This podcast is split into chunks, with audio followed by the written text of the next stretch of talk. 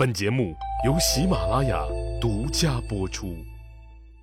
上集咱们说了，那长公主刘飘为了讨好弟弟皇帝刘启，给他四处去找美女，可就惹恼了皇帝最宠幸的那个女人，谁呀？太子的亲妈丽姬。当刘飘想把女儿陈阿娇嫁给太子而去提亲的时候，让丽姬断然给拒绝了。刘飘很生气，那后果一点都不严重。为啥呀？因为现在的刘飘奈何不了人家丽姬。刘飘左琢磨右寻思，决定还是把女儿嫁给十皇子刘彻，联合刘彻的妈妈王志干掉丽姬，扶刘彻上位。当然了，这几乎是不可能完成的任务。刘彻排名老十，在争夺皇位这件事上，那实在不占什么优势。但长公主刘飘是窦太后的亲闺女。那又是皇帝刘启的亲姐姐，刘启也特别宠爱他的这个妃子王志。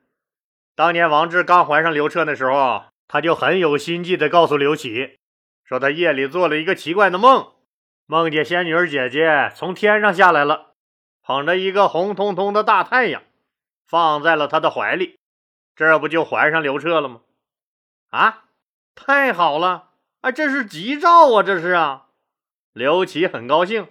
所以，对神仙送来的这个儿子刘彻也很喜欢，只是刘彻排名太靠后了，那基本上就没有争夺太子的机会了。但现在陈阿娇和刘彻订婚了，王志和长公主刘飘就绑在了一辆战车上。那皇宫里的女人，那一直都得遵循一个生存法则，那就是啊那年轻的时候你得靠脸蛋儿、靠身体吃饭，老了呢，那只能靠儿子吃饭了。只有刘彻当了皇帝，王志和刘飘才能享受一辈子的荣华富贵。所以啊，刘飘和王志那就马上着手为刘彻铺路。俩人决定啊联手掐骊姬，但想要扳倒骊姬可不是那么容易的事儿啊。虽然骊姬的美貌和智商成反比，那是个胸大无脑的货，但毕竟刘启很喜欢她呀，所以首先就得设法让这个刘启厌恶她。刘飘就开始离间刘启和骊姬的关系，王志呢，则在背后煽阴风、点鬼火。刘飘每次给刘启找的女人都让弟弟刘启兴奋不已。可能您还是有疑问，哎，那刘启宫里自己的女人都用不完，那还用刘飘去给他找？这个问题，老李上集里面就说了。况且宫里的妃子们严格遵守宫里的规矩。那是一点情趣都没有。你比如说，说为了皇帝的安全，晚上妃子陪床的时候，一般的程序是这个样子的：首先得洗个澡啊，要不皇上从你身上那要是搓下泥儿来，那可多尴尬呀。洗完澡以后呢，就被太监那一丝不挂的用被子包着扛到皇帝的床上。当然了，这是为了皇帝的安全，好理解吧？怕你身上藏着凶器、迷魂药啥的，所以要一丝不挂。但还有些规矩，刘启就不喜欢了。你比如说，妃子们在和皇帝啪啪啪的时候，那不能发出一点声音，不然就会被当成要故意勾引皇帝，那是要被严肃处理的。门外太监可听着呢，这不泯灭人性吗？这不呀？您想啊，这种事儿是两个人的事儿。战战兢兢，那大气儿也不敢出，死鱼一样的人儿，连个配合也没有，那还有啥子乐趣吗？刘琦总觉得那自己身子底下是一个僵尸或者一条死鱼，您说他能玩的开心吗？不开心呐，同志们呐！再就是那两个人上床的时间也是有限制的，时间一到，那门口的太监就扯着脖子的嚷。时间到，皇上注意龙体呀！你想加个钟，门儿也没有。您就说烦不烦？客户体验不出一点乐趣来。但这是老祖宗定下的规矩，必须得遵守啊，根本没有废除的可能性。可刘飘给弟弟找的女人就没那么多条条框框了。刘启这个大客户的体验那是老好了，就不用说那经过刘飘刻意训练的引诱伺候男人的那些个小手段，只一项那抑制不住娇喘连连的一连串的呻吟声，就让刘启兴奋异常。别说再有一个美女在旁边帮忙喊号子了，皇上加油，皇上加油！刘启立马觉得自己那不但能当一个好皇帝，还能当一个冲锋陷阵的好战士。真正的征服了身子底下的这个小女人，一种大男人的气概是不是就油然而生了？渐渐的，刘启就越发离不开这个定期给他提供黄毒的姐姐了。刘飘要的就是这个效果。每次刘飘提供的新鲜妹子让刘启爽了以后，趁着刘启高兴，刘飘就借机说丽姬的坏话。当然了，人家刘启也不是傻子。也和丽姬确实有感情，刘飘不能直接说，那样的话，刘启就极有可能会发现他们的阴谋。争夺太子之位，就是争夺未来的皇权，阴谋一旦暴露，那后果可是不堪设想。刘飘就假意为宫里美女们的遭遇鸣不平，因为这几个美女啊，那都是刘飘提供，而让刘启特别满意而留在后宫的。刘飘在和弟弟闲聊的时候。就假装替他们鸣不平。刘飘说：“帝姬心胸狭窄，使其任性，对您喜欢宠幸的美人们都恨之入骨。不但没有姐妹之情，而且还时常诅咒他们。好几个小姐妹都说了，丽姬和他们在一起聚会时。”丽姬常常让自己的贴身丫鬟和侍从在他们背后吐口水诅咒，诅咒的话难听极了，甚至，甚至还诅咒他们断子绝孙。他们是您的爱妃呀，他们断子绝孙，那那这不是咒咱们老刘家断子绝孙吗？这是不是有点儿太……太恶毒了呀！说到这儿，刘飘偷偷瞟了刘启一眼，见他脸色不怎么好看了，就接着说：“丽姬现在还不是皇后呢，就敢仗着儿子是太子这样嚣张跋扈。一旦以后做了皇后，日后再成了太后，就凭他这个恶毒样，我看呀。”当年吕雉太后残害戚夫人的人质惨象，估计又要重演了。皇上，您心爱的那些个女人和儿女，恐怕都得遭殃啊！啊！这话着实让刘启吓了一大跳。吕雉惨绝人寰，那残害刘邦的妃子戚夫人的故事在后宫流传甚广，对刘启来说。这是有巨大阴影的，但刘启和丽姬有很深的感情。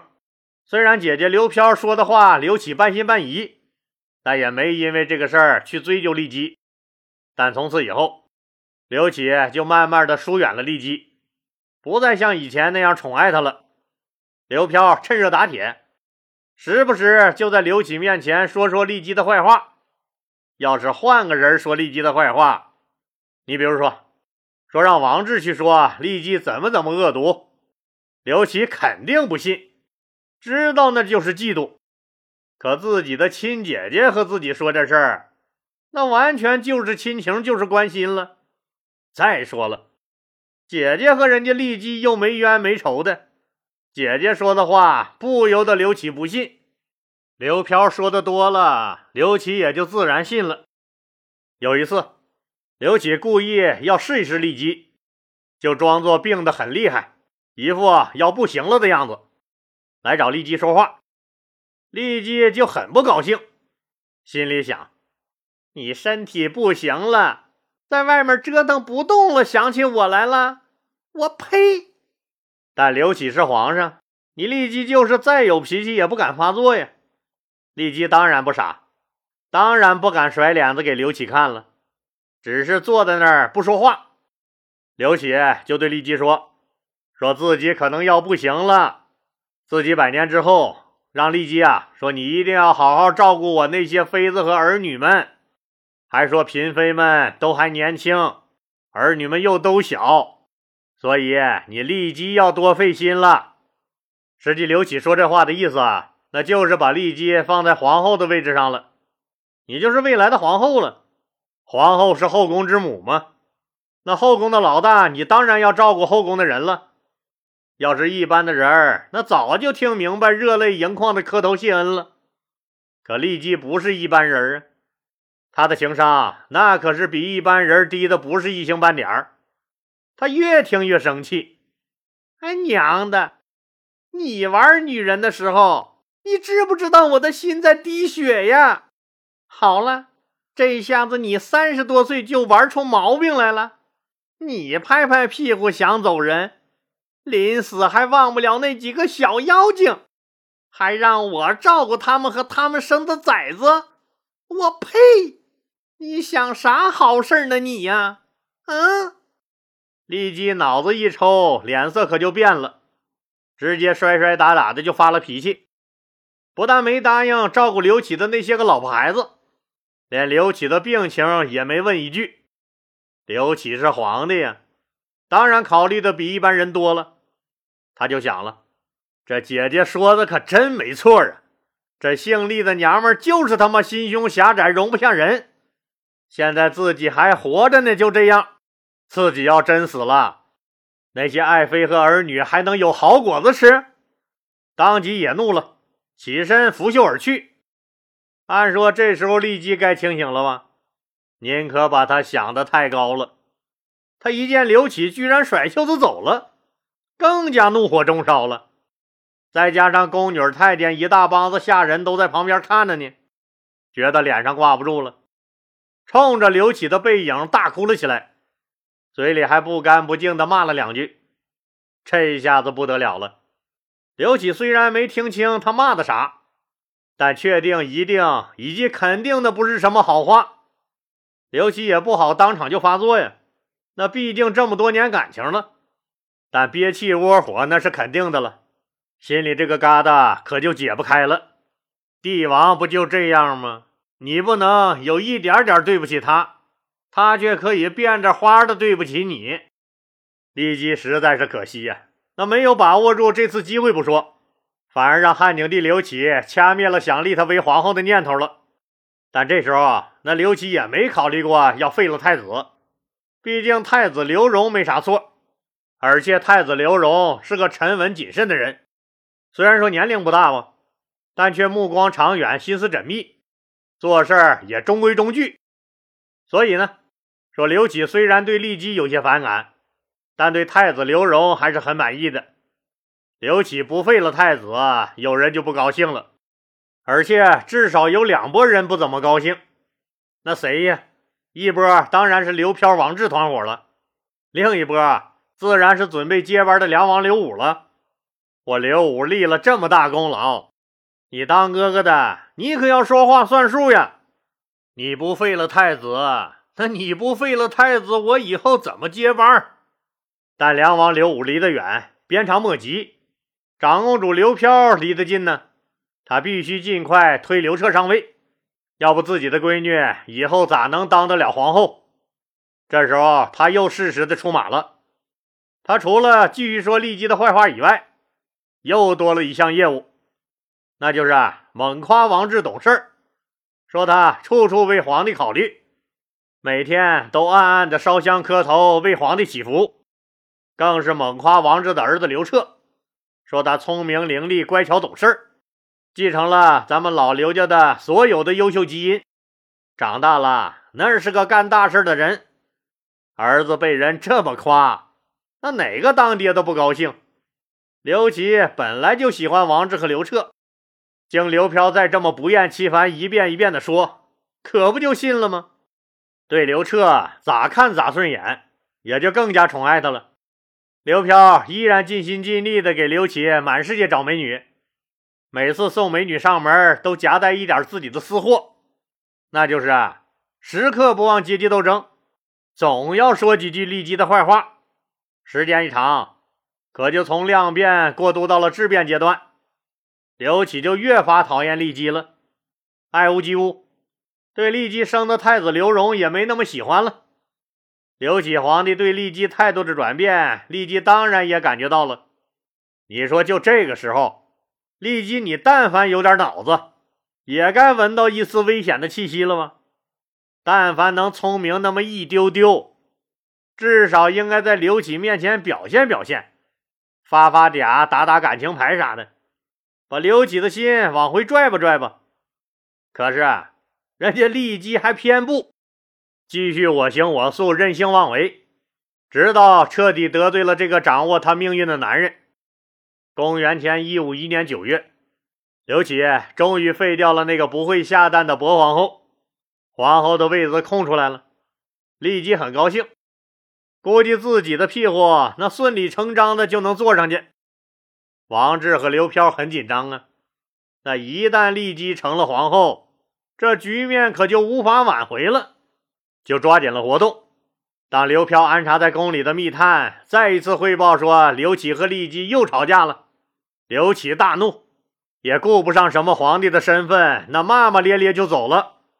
王志和刘飘都觉得时机成熟了，决定添一把火。王志连夜秘密找到掌管礼仪的官员，谎称自己是太子的母亲骊姬派来的，让他们给朝廷上奏，为他骊姬请封皇后。礼部官员得到这个指令，兴奋坏了，这好事哪找去？自己这是要立功啊！自己呀，以后骊姬当了皇后，肯定得感谢我呀。这事儿哪敢怠慢？再说了，这估计多半就是皇上的意思。我要是把这事儿办好喽，得嘞，这辈子的荣华富贵，这就算是自己找上门来了。忙活了整整一晚上没睡觉，连夜炮制了一封那请求封丽姬为皇后的奏章。第二天早朝，那早早的就递了上去。